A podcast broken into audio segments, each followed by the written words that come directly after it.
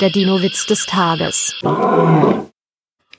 Zwei kleine Dinosaurier verirren sich in das Büro des Dino-Parkwärters. Einer findet eine DVD und frisst den Film auf. Und? War der Film gut? will der andere wissen. Ganz in Ordnung, aber das Buch war besser. Der Dino-Witz des Tages ist eine Teenager-Sex-Beichte-Produktion aus dem Jahr 2021.